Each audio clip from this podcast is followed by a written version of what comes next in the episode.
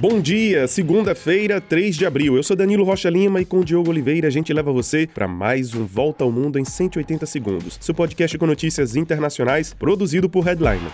E vamos começar essa semana agitada de olho no mercado de petróleo mundial, cujo preço já subiu agora de manhã nas bolsas da Ásia, de pelo menos 6%. Qual a razão desse salto no preço? Os países maiores produtores de petróleo do mundo fizeram um anúncio surpresa neste domingo sobre reduzir a produção a partir do mês de maio e até o final do ano, com o intuito de estabilizar o mercado. Iraque, Argélia, Arábia Saudita, Emirados Árabes Unidos, Oman e Kuwait vão cortar a produção em um milhão milhão de barris por dia. Essa é a maior redução da produção de petróleo no mundo desde o início da pandemia de Covid. E viajamos agora para a Finlândia, onde acabou o mandato da primeira-ministra Sanna Marin. Os finlandeses foram às urnas e, numa disputa apertada e imprevisível, deram a maioria dos votos para uma coalizão de centro-direita. E o ex-ministro Petteri Orpo, de 53 anos, será o novo líder do país. Apesar da projeção internacional de ter superado seu desempenho nas eleições de 2019 e da popularidade como a primeira-ministra mais conhecida do século na Finlândia, Sanna Marin chegou em terceiro com seu partido, atrás do grupo político de extrema direita.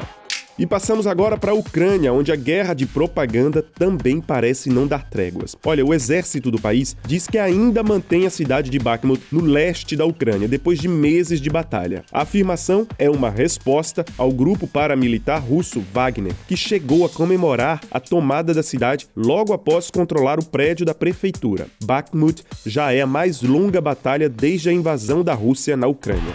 E ao anunciar a suposta tomada de Bakhmut, o líder do grupo Wagner homenageou em vídeo o blogueiro militar russo Vladlen Tatarsky, que morreu em um ataque à bomba em um café na cidade de São Petersburgo, na Rússia. Tatarsky era um dos mais conhecidos e fervorosos defensores do regime russo e da invasão à Ucrânia. Ele fazia um discurso no café quando a explosão ocorreu. Esse é o segundo ataque contra personalidades russas conhecidas e apoiadoras da invasão russa à Ucrânia. Enquanto isso, a Unesco estima em 13 bilhões de reais a destruição dos setores da educação e da cultura na Ucrânia. Monumentos, prédios históricos, escolas e museus são os mais destruídos. E depois de três dias internado, o Papa Francisco saudou os mais de 60 mil fiéis que apareceram na Praça de São Pedro, no Vaticano, para a missa de Domingo de Ramos. O Papa presidiu a celebração e agradeceu a todos pelas orações. Ele continua vigilante quanto aos problemas respiratórios e apenas presidirá as celebrações dessa Semana Santa. E a gente termina com notícias da NASA, que anuncia hoje o nome dos quatro astronautas que devem participar da missão de viagem em torno da Lua, prevista para novembro do ano que vem. E é isso, nós ficamos por aqui e a gente agradece a cada um de vocês que nos escuta todos os dias. Muito obrigado e um grande abraço para todos. Enquanto isso, compartilhe o nosso podcast nas suas redes sociais e confira o nosso conteúdo em headline.com.br. Para você, um grande abraço, um excelente dia e até mais.